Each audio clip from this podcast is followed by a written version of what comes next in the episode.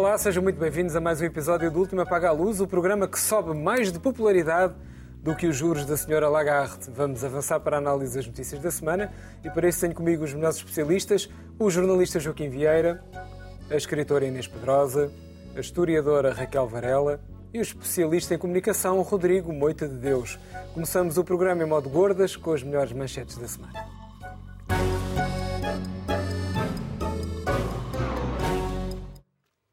Começamos pela Inês, que quer falar sobre interrupção voluntária de gravidez. Inês. Boa noite. Uh, quero falar de uma, de uma notícia que, mais do que notícia, é uma reportagem uh, importante da Fernanda Câncio, uma das grandes repórteres que nós temos em Portugal. Estamos sempre a dizer que o jornalismo uh, é fraco, também convém dizer quando ele é bom. e que fez capa do, do Diário Notícias e que e que vem na sequência de uma investigação que esta jornalista já vem a fazer há alguns meses sobre o direito, se se está a cumprir ou não o direito à interrupção voluntária da gravidez, o direito legal.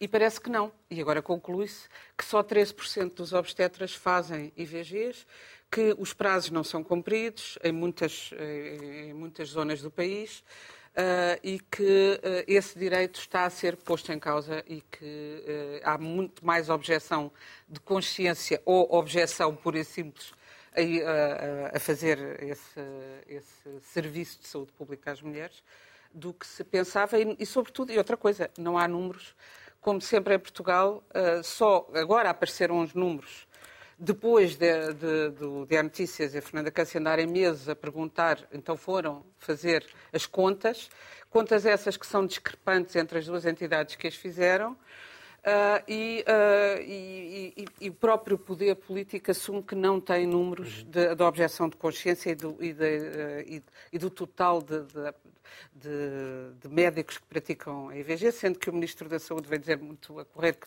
se ia passar a fazer nos centros de saúde com os médicos de família, ou criou também imenso atrito nos médicos de família, e eu acho com razão, porque é, apesar de tudo, uma embora hoje seja uma intervenção simples naquele prazo curto que é o da lei, é, de qualquer maneira, um trabalho de obstetras de, especializado e que implica primeiro ecografias e uma série de outros uh, procedimentos e, portanto, uh, é um direito que está, mais uma vez, na lei e que não está acessível. Muito bem. Vamos ao Joaquim, que, com a sua tónica internacional, Sim, regressa com Vladimir Putin.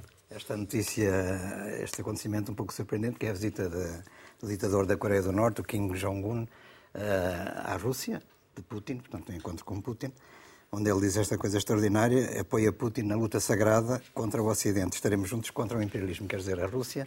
O Putin, concretamente, é quem invade, agride um país, invade, anexa território, mas os imperialistas são os outros, que ele não, não designa. Uh, e, de facto, isto mostra um pouco um certo isolamento que o Putin tem ao nível internacional e tenta compensar com este tipo de aliados que uh, sabe-se bem o que é. É? A Coreia do Norte é a única monarquia do mundo e talvez da história que se autoproclama república. Uh, e, portanto, isto já em si é um, um paradoxo um, totalmente contraditório e todo aquele país é um país de, de fachada e de fantasia, uh, mas, enfim, não tem mais ninguém e o Putin tem que se apoiar neste tipo de gente, talvez para forçar as, as suas munições, porque diz que está com falta de munições para sustentar o seu combate contra a Ucrânia e que a Coreia do Norte lhe podia fornecer. A verdade é que, que saiba até agora, o, o Kim Jong-un ainda não saiu da, da Rússia, mas uh, o Putin diz que não assinaram nenhum acordos até agora. Vejamos o que é que aí vem, mas não há de ser uh, bonito, com certeza. Rodrigo, ensino superior no Distrito de Coimbra. Mais ou menos no Distrito de Coimbra. Para quem não acompanhou a história, na semana passada, julgo que foi na semana passada, houve ministros ou ministras que foram inaugurar ou ver umas obras numa residência universitária de Nada Dia. Ah, que não tem universidade. Portanto, mas pronto, é uma coisa relativamente fácil de resolver. Aliás, como se viu, porque uma semana depois de terem sido fartamente gozados, ah, porque é complicado construir uma residência universitária onde não há alunos nem universidades, então o Governo apresentou uma solução que é vamos levar um polo universitário para a Anadia. Uh, o que tem imensa graça, porque o polo vai ser feito num resto de chão. E ficamos a pensar, bom, se os polos universitários podem ser feitos em resto de chão de edifícios, Dá para fazer o segundo e o terceiro andar de residência e o quarto de rooftop. Uh, logo para bar, uh, restaurante, fazer assim uma coisa mais integrada. Eu acho que é o futuro do ensino superior que está aqui uh, a, ser, a ser desenhado. é um bom modelo, de facto, esta coisa, esta coisa simpática e, e, ficamos com a certeza de que o ensino superior é muito mais acessível do que nós pensámos. está ao alcance de qualquer resto Coimbra, Aveiro, tudo o mesmo território. Raquel, é um tema mais ou menos recorrente. Eu estou a rir, mas isto vai custar um piparote de massa ao Estado. À geneira, não é? Porque isto, alguém vai ter que pagar isto. É? Os alemães estão a pagar a residência universitária porque aquilo é PRR, mas alguém depois vai ter que pagar o polo universitário. Estaremos a pedir a fatura. Raquel, Alta Europa. Boa noite. Eh, eu quis voltar a falar da Alta Europa. Aliás, a Alta Europa agora anunciou que afinal vai voltar à elaboração mais cedo, mas queria vincar esta questão que me parece muito importante, porque, primeiro, a Alta Europa não é Alta Europa, isso é um nome pomposo para fingir que nós íamos a caminho de ser a Escandinávia há 40 anos e, obviamente, temos-nos arrastado uh, para o Sul e para a dependência e para o subdesenvolvimento. A Alta Europa é a Volkswagen, ou seja, é uma empresa alemã que tem capitais do Estado alemão. Esta empresa tem uma faturação de 3 a 4 mil milhões e estes acionistas exigiram ao Estado português, ao governo português, e o governo português permitiu que fosse utilizado o nosso dinheiro da Segurança Social, dos trabalhadores da Alta Europa, para eh, garantir a remuneração dos acionistas durante este período, ora, que é o famoso layoff. A, a Alta Europa uh, não tem Uh, uh, não é uma empresa em crise. Ou seja, o que, o que, o governo português está a fazer não é salvar os postos de trabalho, porque não há uma, a empresa não está em risco de falência. O que acontece é um erro de gestão, alegadamente, valia a pena uma investigação também para perceber se é realmente isso que se passa, não é? Estas empresas têm segredo comercial e, enfim, o bom jornalismo deveria uh, investigar este tipo de situações, porque a Auto Europa, enfim, tem 6 mil trabalhadores diretos, tem 55 mil diretos, mas em subcontratadas, e depois se colocarem os estivadores do Porto, a logística, os caminhões, etc., nós podemos ter certamente eh, mais de 100 mil ou até 200 mil trabalhadores, porque depois os componentes eletrónicos dos carros, etc. Ou seja, infelizmente, e eu digo infelizmente porque eu acho que outra economia era possível, era possível produzir transportes públicos e outras coisas. Não, não acho que uma economia de um país deve estar dependente de uma empresa deste tipo, mas está. Agora, que, que, se utilize este dinheiro é escandaloso. Há ainda uma coisa mais escandalosa que eu não tive tempo de dizer a semana passada e que quero reiterar. Grande parte dos trabalhadores da Auto Europa, seja porque têm doenças e incapacidades, acabam por ir parar à segurança social, também vale a pena uma investigação. Quantos? Quantos é que adoecem e com que idade? Por causa dos ritmos de trabalho absolutamente absurdos. Nós estamos a falar de pessoas que estão às quatro da manhã a montar dois faróis a cada dois minutos, uma coisa deste tipo. Quer dizer, uma coisa que deixa os tempos modernos do Chaplin como um, um momento de relaxamento. E grande parte destes trabalhadores são contratados já pela Segurança Social ao abrigo, supostamente, das ajudas ao emprego. Ou seja, já foram despedidos pelo menos 500 trabalhadores, muitos dos quais nem sequer se considera despedimento, porque nem sequer se considera que eram trabalhadores da Alta Europa, embora isso seja tudo uma ficção jurídica, porque, de facto, são trabalhadores da Volkswagen. Uh, aqui há uns anos houve uma greve em Madrid, com isto termino, em que os trabalhadores do lixo, da recolha do lixo, os trabalhadores da limpeza, lixo fazemos nós, eles tratam da limpeza. Os trabalhadores da limpeza uh, juntaram-se, eram para aí 10 ou 20 empresas, agora não, não me lembro de cor.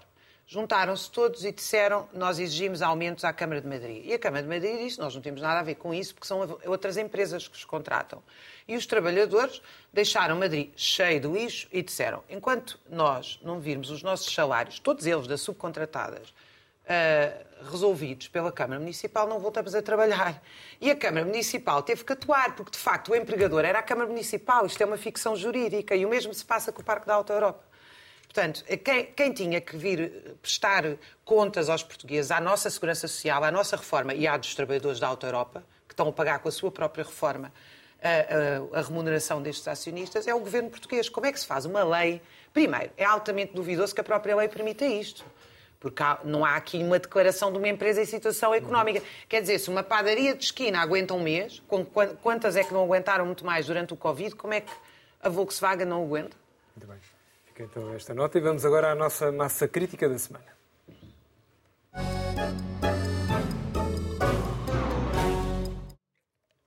Ora, não só vamos falar de artes plásticas, como de literatura, o que é especialmente refrescante nesta época de soundbites, fake news e futebol. E isto porquê? Porque há uma petição para retirar do espaço público do Porto uma estátua de Camilo Castelo Branco, acompanhado da sua amada Ana Plácido. Por razões artísticas, por razões morais, por razões de desigualdade de género, enfim, são várias as razões. E a pergunta é, claro, a escultura deve ser retirada, sim ou não, Joaquim? Entretanto, é, há que dizer que o Rui Moreira já voltou atrás. E, portanto, disse que ia retirar e já revogou disse que afinal não retira. a ordem e afinal não retira. Foi uma sexta-feira é, animada. Alegando que descobriu que, e, o que é verdade, aliás, que a colocação da estátua tinha sido uma decisão unânime do Executivo da, da Câmara Municipal do Porto em 2012, no tempo em que era Presidente da Câmara Rui Rio. Uh, e, e portanto, da Assembleia Municipal, o que é mais do que o Executivo até. Sim, eh, pois. pois, eu li que era do Executivo, mas é possível que a Assembleia eu, eu, Municipal, eu não sei se a, Assembleia se a Assembleia Municipal votou por unanimidade. por unanimidade. Mas pronto, foi de facto uma decisão que, que tinha o seu peso. Uh, mas isso, quer dizer, o que, é, o que, é importante aqui é que uh,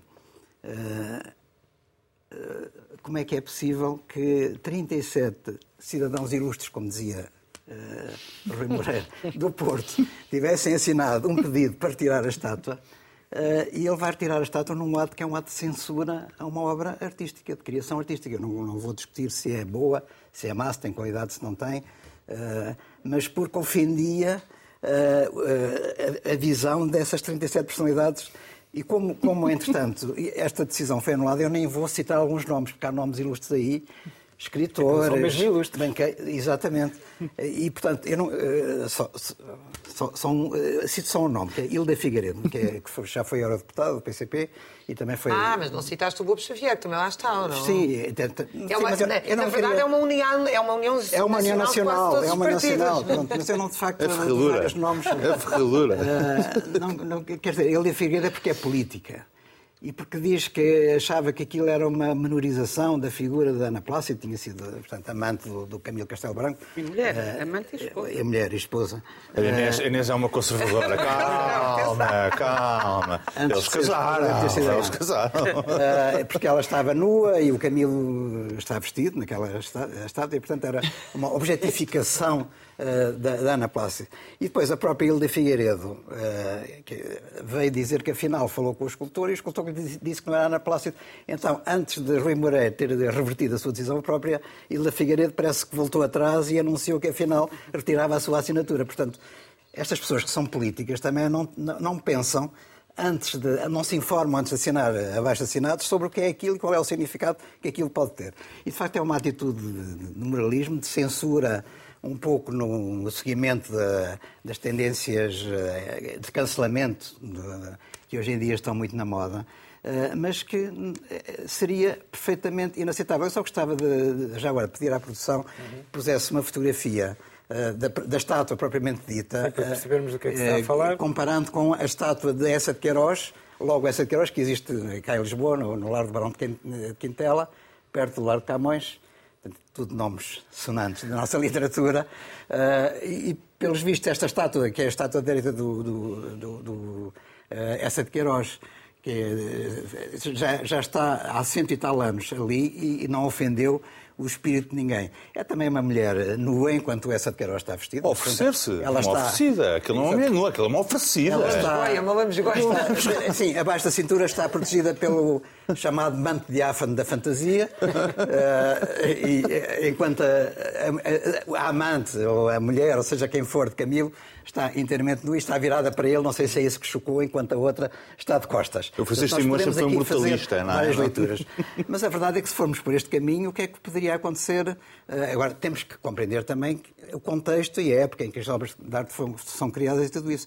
Eh, e, de facto, eh, durante 11 anos, a estátua esteve ali e não chocou ninguém. E, de repente, aparece este movimento. Entretanto, uma contra, apareceu também uma, um contra abaixo assinado, que já tem cerca de 7 mil assinaturas, a pedir que a estátua ficasse lá. E, portanto, eu acho que, no fundo, terá sido isso que levou Rui Moreira a reverter a sua situação e perceber que, de facto, tinha ido por maus caminhos. Porque o Porto tem 220 mil eleitores, então são 37 pessoas ilustres, cidadãos, diz o Rui Moreira, que podem convencê-lo a tomar esta decisão. É uma coisa totalmente anacrónica e, e inaceitável. Imaginemos que agora não se podia ver o, em exposição uh, o de Soler, do, do, do Manet, por exemplo. Tem duas mulheres, uma delas nua, outra seminua, e os dois homens, são quatro figuras, que estão vestidos. Uh, também não se podia ver, naturalmente, a origem do mundo, do Courbet, porque isso então seria, já foi chocante na altura. Já houve edições já, livros retiradas mas do mercado continuaria a ser. E, portanto, estaríamos assim perante uma censura permanente sobre as artes plásticas que, enfim, revertia para épocas passadas e que nenhum de nós deseja que regressem. Vamos ao Rodrigo e, ah, eu, eu, e à mão marota não, porque, de Camilo. Não, porque eu, eu, eu, li, eu li a Inês hoje durante o dia, portanto eu estou muito mais ansioso para ouvir a Inês, confesso. É porque li, daí ter deixado a Inês para o fim. Ao contrário do que o Joaquim disse, houve pessoas que se revoltaram antes com, com a estátua, uma das quais a Inês li eu, atenção, é uma coisa... também foi um, um, inimigo meu que veio buscar isso e se lembrou, ainda bem, ainda bem. Eu não me lembrava se tinha escrito no Twitter, escrevi noutros sítios, mas sim. Uh, aquilo... Já vamos, já há três anos. deixei ainda para o fim. Pronto, ah, então ainda é mais provocador. Isso é uma coisa. É uma, é uma atitude à escultura. Afinal, foi aí que teve origem o movimento. Não, não, eu acho é que o Rui Moreira, esta tarde, quando viu, epá, aquela é a favor, até tem que ser contra, porque eu nunca ouvi, mas ele sempre pode dizer mal de mim diz. Já não era ilustre. Eu já não era ilustre, já não dava. Eu, não, mas o Porto, aquilo são só E não, pois, e também não me quero meter em isso. Eu, a reversão da decisão, eu sou absolutamente contra a reversão da decisão, porque fiz hoje. Contra a reversão? Sim. Porque também, eu também te li. Eu fiz, eu fiz uma cartinha. Eu fiz uma carta à Assembleia Municipal também do li, Porto a oferecer-me para comprar a estátua. Uh, e para pô-la no meu jardim, uh, que era ou, para ficar ao, ao, abrigo, evidentemente, do olhar dos ilustres. Não é? Mas ofereces poucos sim. Não, como eu sou um cagão de direita com algum pedigree, não é? Ao, é meu jardim, técnico, é? ao meu jardim só vai gente comum, gente do povo, não é? Não, não é aqueles ilustres que ficam chocados com, aquela, com a senhora naqueles preparos, não é? São outros. Eu, eu fiquei fascinado com isto por causa Mas da tens um jardim grande para caber lá aquela, claro, aquela claro. Faço um pedigree, depois faço ali um pedestal à série que é para podermos ver o rabo por baixo e aquilo tudo, assim, uma coisa em bom, não é? A, a apreciar devidamente, porque não, não há. É, é, é, uma coisa espetacular, porque nós estamos a falar de perdição e de amor de perdição, e, e a estátua, nesse sentido, é, é, é absolutamente é notável. Notável. Uh, gosto-se mais, gosto-se menos, mas é, mas é aquilo mesmo.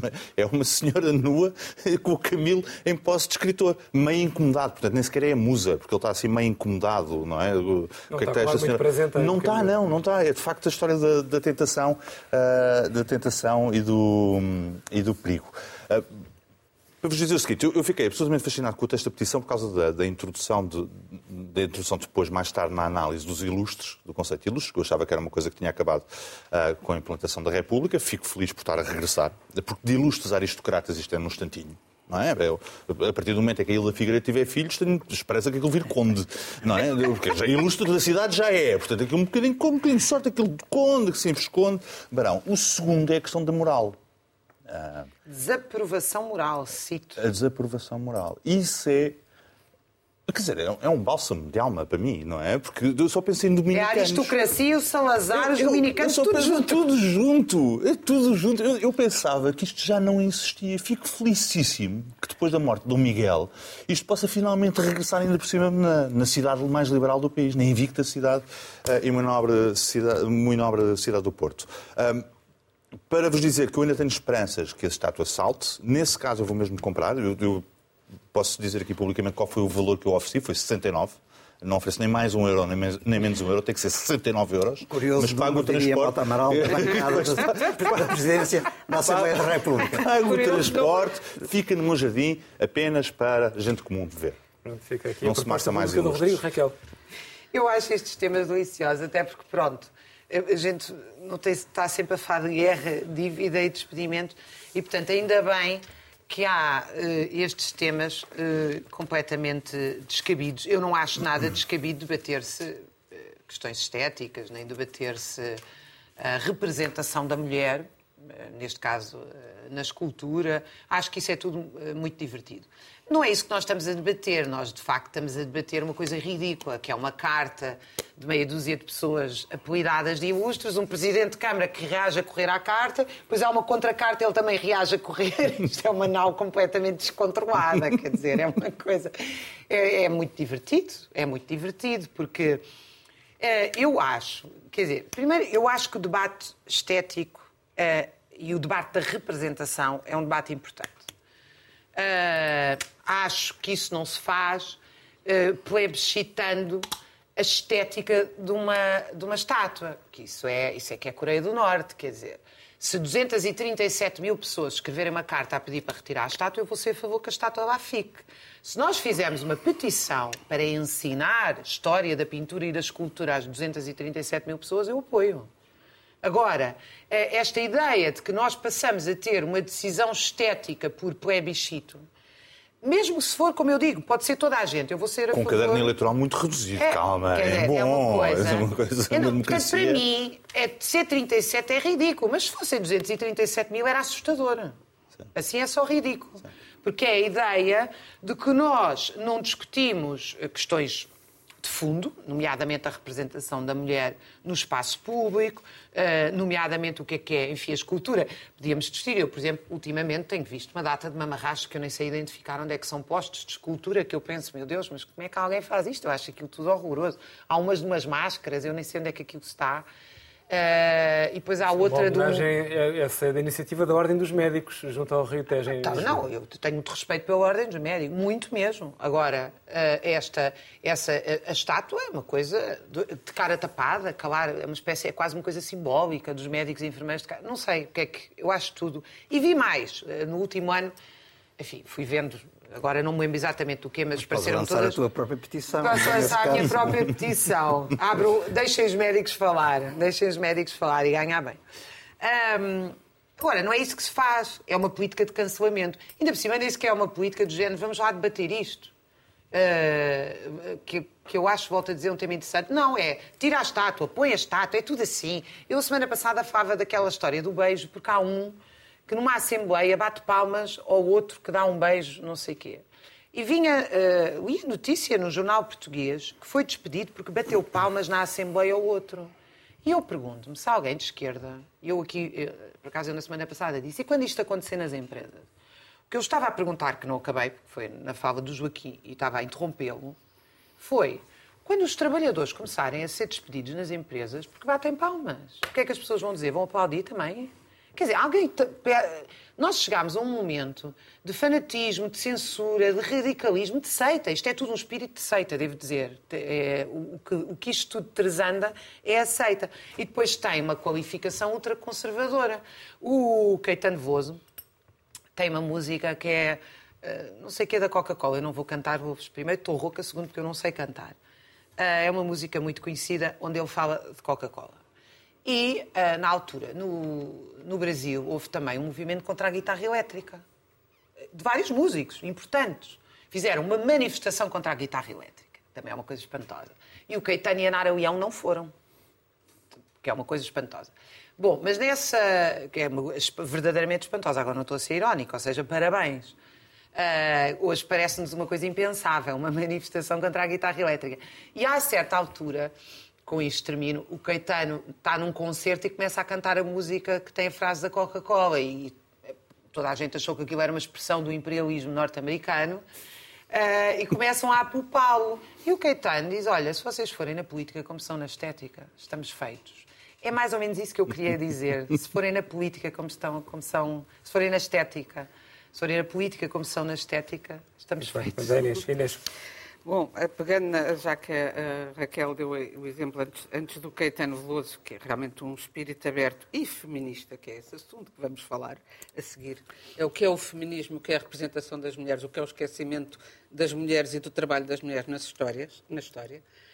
Um, mas pegando no que, no que, a Raquel estava a dizer sobre os trabalhadores, também esta semana tivemos, uh, soubemos agora que uh, as jogadoras uh, da seleção de futebol de Espanha, que têm jogos marcados com outras seleções de campeonatos, recusam-se, e acho, todas em conjunto recusam-se, porque não lhes basta ter sido uh, já finalmente conseguido, terem conseguido afastar Rubiales e também o treinador, uh, mas dizem que isso não chega para o que se estava a passar na Federação uh, Espanhola de Futebol e enquanto não tiverem as suas reivindicações uh, e, portanto, não, não se sentirem seguras e bem tratadas naquela federação, não jogam. Portanto, não são só os trabalhadores da Auto Europa, as mulheres também estão a fazer pela sua, uh, pela sua dignidade e, pela, e, pelo respeito pelo seu trabalho e pela, pelas suas condições de trabalho.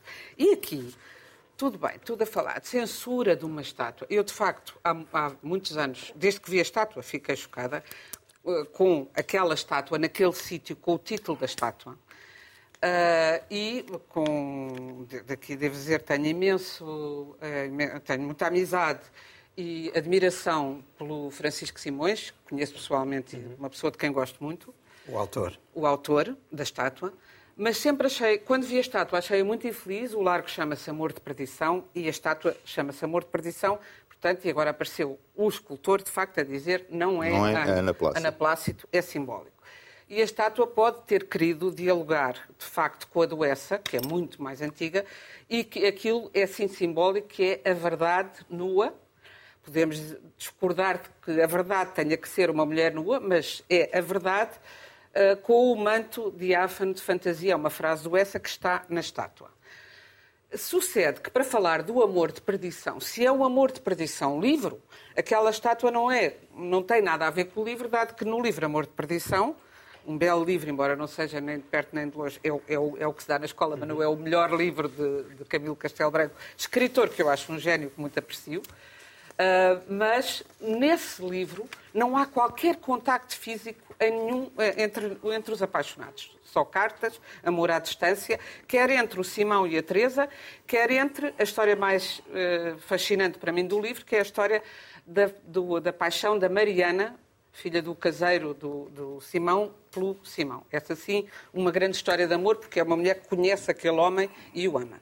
Passo que os grandes apaixonados viram-se ao longe na janela e decidiram, eram filhos de inimigos e decidiram amar-se, nunca falaram.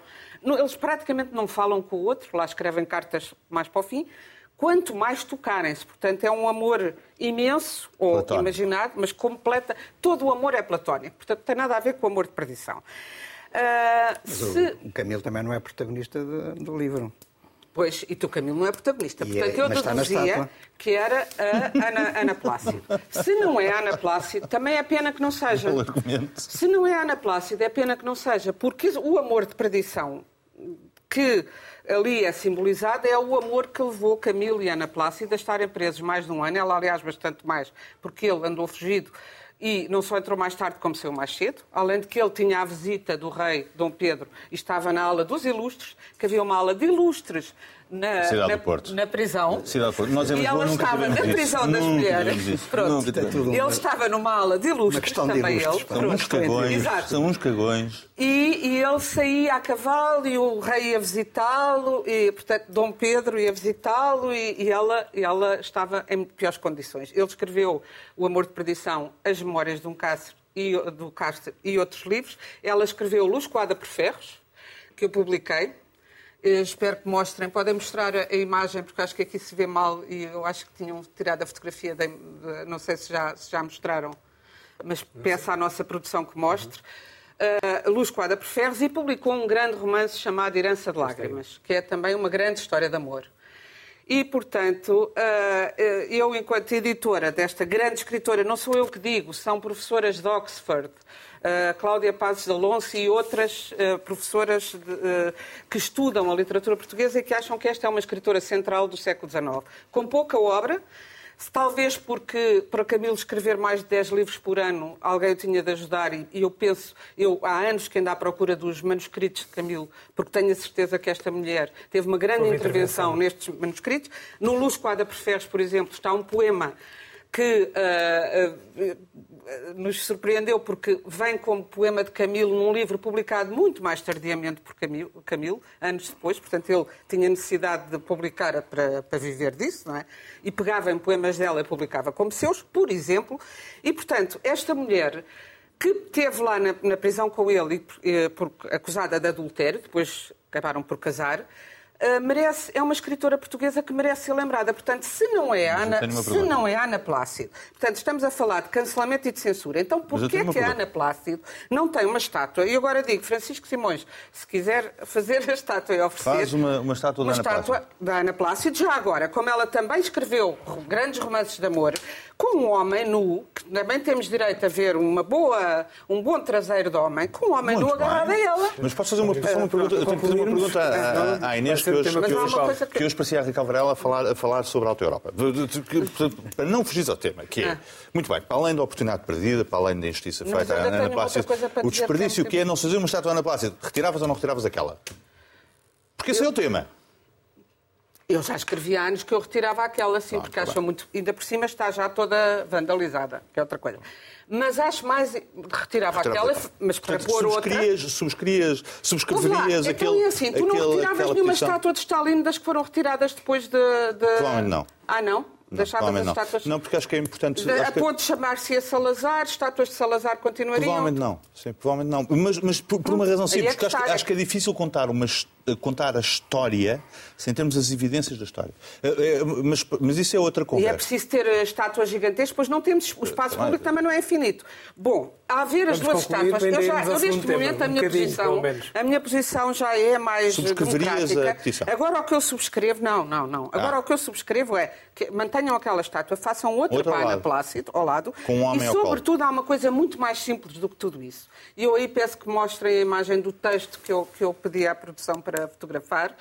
Dentro do. do- é- é- este é, é- é para verem a imagem geral, depois há uma outra imagem do texto mais próximo, que talvez seja legível, talvez não seja, mas eu digo o que é que ali está. Há uma área museológica no Centro Português de Fotografia, que é o que é hoje, que era a cadeia do Porto, e muito bem, a lembrar que Camilo esteve lá e tal, e que Ana Plácido estava com ele. E então, este texto que não é assinado diz que estava com Camilo, Ana Plácido está ali escrito, escritora sem talento. E eu, das vezes que já, várias vezes que lá fui, fui perguntar quem era o autor, porque para se escrever uma coisa dessas tem que se assinar. Porque é crítica literária, já não é.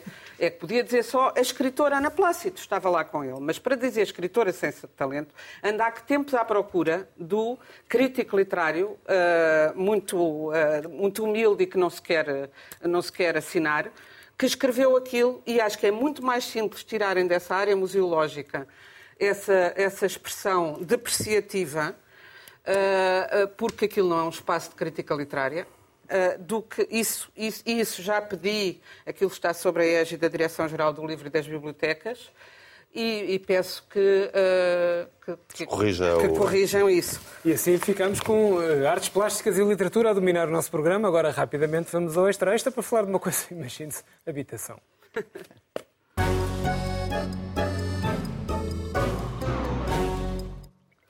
Ora, então vamos rapidamente à paz, o pão, a, a saúde, a educação. Sendo que a saúde e a educação também não têm dado grande coisa, veja-se a greve dos médicos e o arranque do ano letivo, mas o, nesta canção do Sérgio Godinho, que é como quem diz a habitação, está mesmo pela hora da morte e a decisão do BCE de continuar a ter taxas de juros em esteroides não ajuda o resultado da habitação como um direito previsto na Constituição, parece um bocadinho longínqua ou não, Raquel? Ah, não, evidentemente que sim. Eu vou dar, porque nós não temos muito tempo, Uhum. eu não quero roubar, obviamente, ah, o tempo ah, vosso. Eu tive a ouvir os números ontem, aliás, uma excelente palestra do Pedro Binho do Amaral em Lolé, nos encontros do Observatório para as Condições de Vida e Trabalho. E ele citou não só números dele, mas do Eugênio Rosa. Então, agora não vos vou dizer ah, o, ah, o ano certo, porque não, não o tenho aqui, mas entre cerca dos anos 90 e 2000 e muito, ah, o PIB cresceu ah, 40%. Ah, o setor imobiliário tem um crescimento de 2.300%. Ah, o- portanto, aqui o- o- os valores relacionados com o imobiliário foram ah, colocados, eh, depois deu aquelas imparidades, 120 mil milhões no imobiliário ah, durante, portanto, aquele período de expansão de construção. Ah, No mesmo período foi 12 mil milhões em indústria, florestas e outra área qualquer. Ou seja, nós tivemos uma bolha imobiliária. A resposta a essa bolha imobiliária foi uh, garantido pelo Estado alemão, que era quem ia ficar com as imparidades, que o Estado português ia levar a dívida pública e ia garantir que a lei da oferta e da, da procura não funcionava. Ou seja, garantir que não havia desvalorização daqueles ativos.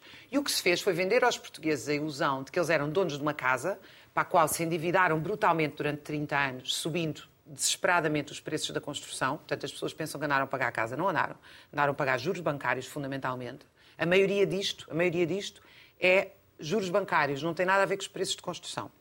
E depois, quando isto tudo foi à vida, o que se fez foi desempregar as pessoas, mandá-las empregar e pôr isto à venda no, no, mercado mundial. Então, em Portugal é possível alguém estar em Hong Kong, ser dono de uma casa e não pagar impostos ou pagar uh, residualmente. A Suécia rasgou o acordo de não tributação bilateral para as pessoas entenderem que isto termino nós, pessoas, existe um acordo de não tributação bilateral. Portanto, as pessoas vivem em dois países, não vão ser taxadas em dois países. E, portanto, avisam: olha, eu quero ser taxada aqui ou quero ser taxada ali. O que acontecia era que os suecos vinham para aqui e o Estado português lhes ofereceu que eles, durante 10 anos, pagavam apenas 10% do IRS, quando eles pagam isso 50% na Suécia. Uh, nós, portugueses, pagamos até 45% em IRS. E, portanto, o que é que nós estamos a dizer? Eh, nós estamos a dizer que não vai haver uma única casa para um salário português. Porque os, os, os, portugueses não têm salário para competir. E, portanto, as pessoas não têm casa onde viver. O que, as, o que se passa é que as pessoas estão a ser expulsas daqui porque tudo isto foi transformado num gigantesco resort turístico. As consequências disto são graves. As pessoas vão-se embora, as, as empresas queixam-se que não têm força de trabalho, bem feita. Bem feita quer dizer, não é bem feita para os trabalhadores, é, é, é, não é bem feita para a vida política do país, nem para a vida social. É bem feita para quem apoia estas políticas desastrosas. A desgraça é que tenha que acontecer esta desgraça para se perceber o que é que acontece. E, sobretudo, há um problema. Esta é a minha última frase. O direito à cidade é o direito à vida política. Não existe democracia quando as pessoas estão a 60 quilómetros da cultura, dos espaços públicos de debate, dos cafés a vida política não é, não é votar de 4 em 4 anos. Portanto, o que nós estamos a fazer é pôr em causa a democracia e o direito à vida das pessoas. Da Inês, Inês.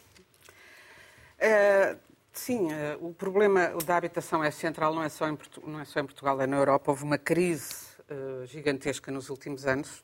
Eu trouxe uns números do Eurostat e, e houve um, muito pouco investimento na, na habitação pública para dar a ideia, entre 95 e 2021, 1995 e 2021, a despesa em habitação, eh, isto em média, nos Estados da Europa, é de 2% de habitação pública, enquanto uh, na saúde é de 14%, na educação de 10% e na segurança social de 40%. Portanto, é, não se investiu nada, não é só em Portugal, só que em Portugal, uh, que é o que nos interessa agora, parece-me que este plano que apareceu agora do Governo é muito deixa tímido. só dar-te um dado. É que é... em Viena não era preciso investir, porque metade da habitação já é pública. Pronto. Uh, mas houve também património que foi alienado nos últimos anos, em, em Portugal, Portugal é e noutros países. E esta semana apareceu uh, também o uh, programa da iniciativa, proposta da iniciativa liberal, que é liberalizar ainda mais e, portanto, o pouco que há de património público ser vendido para ser colocado no mercado e que assim se resolve. Ou seja, em vez de se pensar, que eu acho que olha-se para o panorama, quer em Portugal, quer noutros países, mas em Portugal o que é preciso é é controlar o mercado, porque a situação de controlar e não incentivá-lo com os tais vistos gold, que a Raquel já falou, e com eh, eh, tudo o que se fez para captar investimento estrangeiro, mas que veio provocar uma inflação fortíssima no mercado imobiliário, em vez de se tentar corrigir isso, não, vai segundo, segundo a iniciativa liberal, é quanto mais mercado, melhor até, até, até ao sufoco final, até as pessoas não terem direito a ter casa. Uh, e para dizer, não é nada de muito revolucionário. Em Amsterdão, por exemplo, é proibido comprar uma casa uh, uh, abaixo de 500 mil euros para revenda. Abaixo. Ou seja, a pessoa quer comprar na baixa para depois revender ou fazer negócio. Na Dinamarca, um estrangeiro não pode comprar casas, a não ser que seja residente e pague impostos. Eu acho que é melhor irmos por estas questões de, de preços do que por o que é estrangeiro ou não, porque, na verdade, na a União Europeia... não é estrangeiro, não, não é estrangeiro, é residente. Pronto. É eh, residente, é só isso. Tu tens que residir, podes ser alemão e comprar uma, uma das, casa, mas uma resides das, e pagas uma impostos das, Uma das uh, causas deste, deste tema tão complicado é que a Europa tem países a velocidades económicas muito diferentes e com níveis de vida muito diferentes e todos os cidadãos europeus são, uh, têm direito a viver em qualquer sítio da Europa, o que me parece bem como conceito da Europa. Mas tem que haver, claro, mecanismos de regulação e de contenção em cada país. E Portugal, eu penso que este programa é muito tímido, é com panaceias de ajudar a pagar rendas uh, pontualmente, podem esticar até dezembro, podem continuar depois nesse, nesse regime de panaceias. Claro que é mais rápido do que o que se tem de fazer, que é a construção pública, e também é difícil a construção pública, porque Bem. sabemos que há muito, pouca, há, há, muito pouco trabalhador, porque os nossos pedreiros, para que é que vão trabalhar aqui pela miséria que se paga aqui, quando podem ganhar o triplo na Suíça ou noutro país europeu? E, portanto, é, uma, é mais complicado, mas tem de se atacar pela raiz e é com a construção da habitação pública ou com a afetação. Okay. Bom, de facto, os desequilíbrios são enormes, têm-se vindo a agravar, nós já falámos disto mais que uma vez e a situação parece cada vez pior. Eh, é verdade que agora o mercado arrefeceu um bocadinho em Portugal, o mercado imobiliário, desde que o Governo anunciou a intenção de publicar o pacote mais habitação. Porque ataca diretamente os proprietários de senhorios, quem tem alojamento local, etc. portanto, eh, que investiram muito e que recuperaram, de facto, o património imobiliário. E foi importante até para recuperar certas áreas, centros da cidade e tudo isso. Isso agora arrefeceu porque as pessoas estão na expectativa e não investem mais. Uh, mas, de qualquer maneira, é, é, verdade que isso não é, não é suficiente, não é solução. É, o mercado é prejudicado. Eu acho que a habitação pública seria fundamental, porque só temos 2% de habitação pública, enquanto os países, restantes países europeus a média é 30 e tal por cento, 40 por cento, não sei, por aí fora, mas de facto a diferença é abissal. E, e o Mais Habitação não prevê investimento nessa área, e portanto não vai, eu estou a ver, eu estou de acordo com a Inês, que é uma panaceia e que ainda por cima pode eh, causar destruções. E depois tivemos este, mais um aumento das, das taxas de juros decididas ontem pelo, decidido ontem pela, pelo uh, BCE. Uh, e, e o, o, problema é que uh, há aqui também, enfim, toda a gente ficou alarmada. Eu acho que cada reunião que há do BCE, do Banco Central Europeu, Uh, e, da senhora, e os, os, anúncios da senhora Cada vez que é, Cristina Lagarde, as pessoas ficam a roer as unhas a pensar o que é que aí vem. Uh, agora parece que ela deu um sinal de que seria o último aumento e, portanto, os mercados estão aliviados. Pode ser chegar até ao topo da montanha e a partir daí é descer, não sabemos.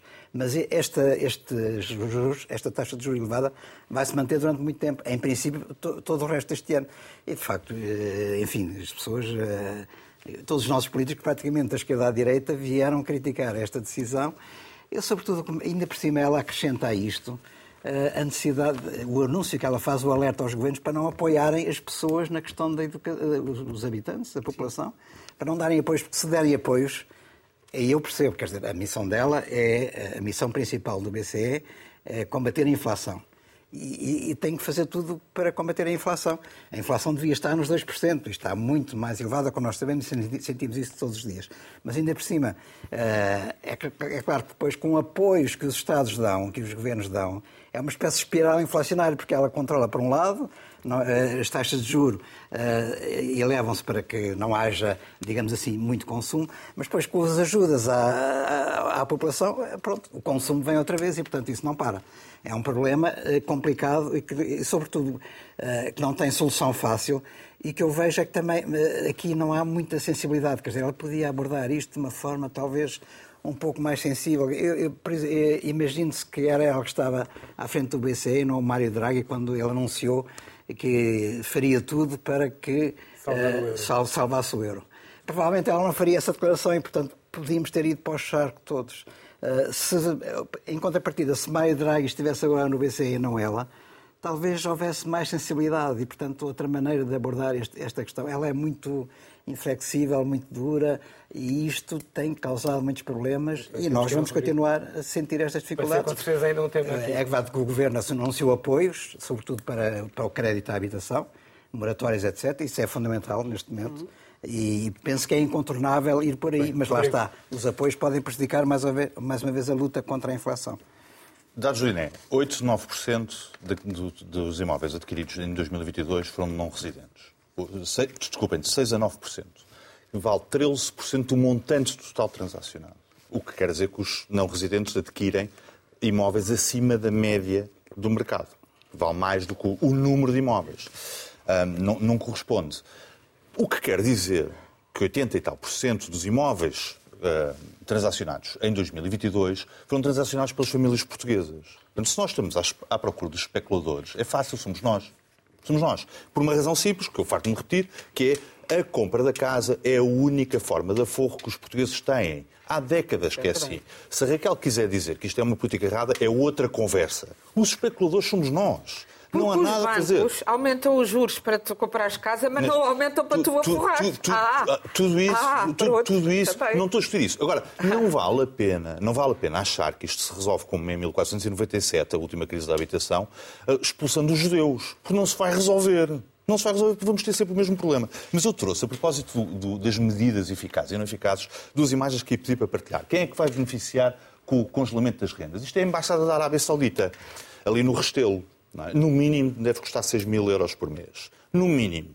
Nós vamos congelar as rendas. Aliás, eles tiveram a renda congelada no ano passado. Todos os imóveis, todos os imóveis que custem 500 euros ou 5 mil euros tiveram a renda congelada. Isto é só Palerma. É só Palerma.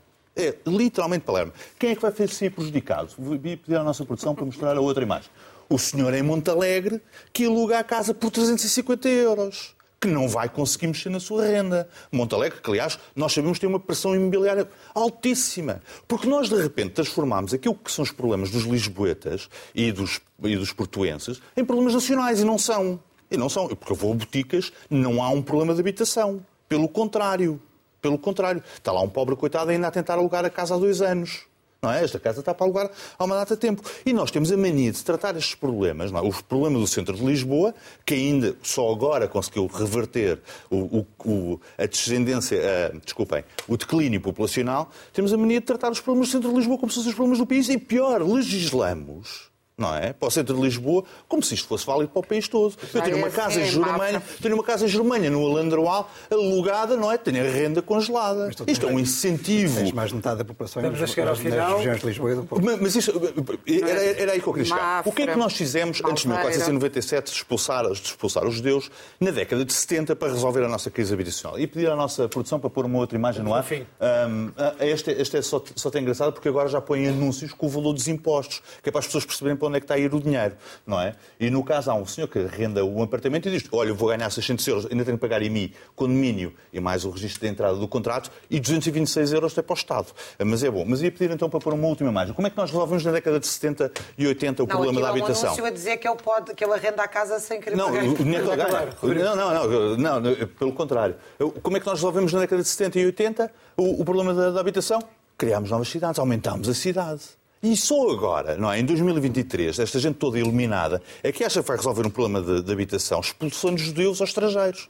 Porque quando, na história, as cidades crescem.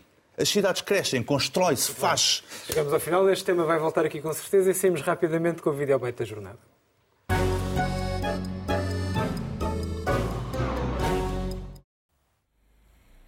Manuel Eduardo Vieira nasceu na Silveira em 1945. Com apenas 17 anos, emigrou para o Brasil e mais tarde para os Estados Unidos, onde se fixou no Vale de São Joaquim, na Califórnia. Tornou-se o maior produtor mundial de batata doce biológica e daí ser conhecido por cá e além fronteiras como o rei da batata doce. Emigrou, mas não partiu e a sua ligação à sua terra natal tem sido permanente, sendo um dos principais obreiros do Centro Social, Cultural e Recreativo da Silveira. Por iniciativa da Câmara Municipal das Lajes do Pico, Manuel Eduardo Vieira viu ser erguida uma estátua em sua homenagem, precisamente no lugar da Silveira. Um país que faz estátuas ao rei da batata doce. Despedimos com mesada. Até para a semana. Queremos a Natália nua.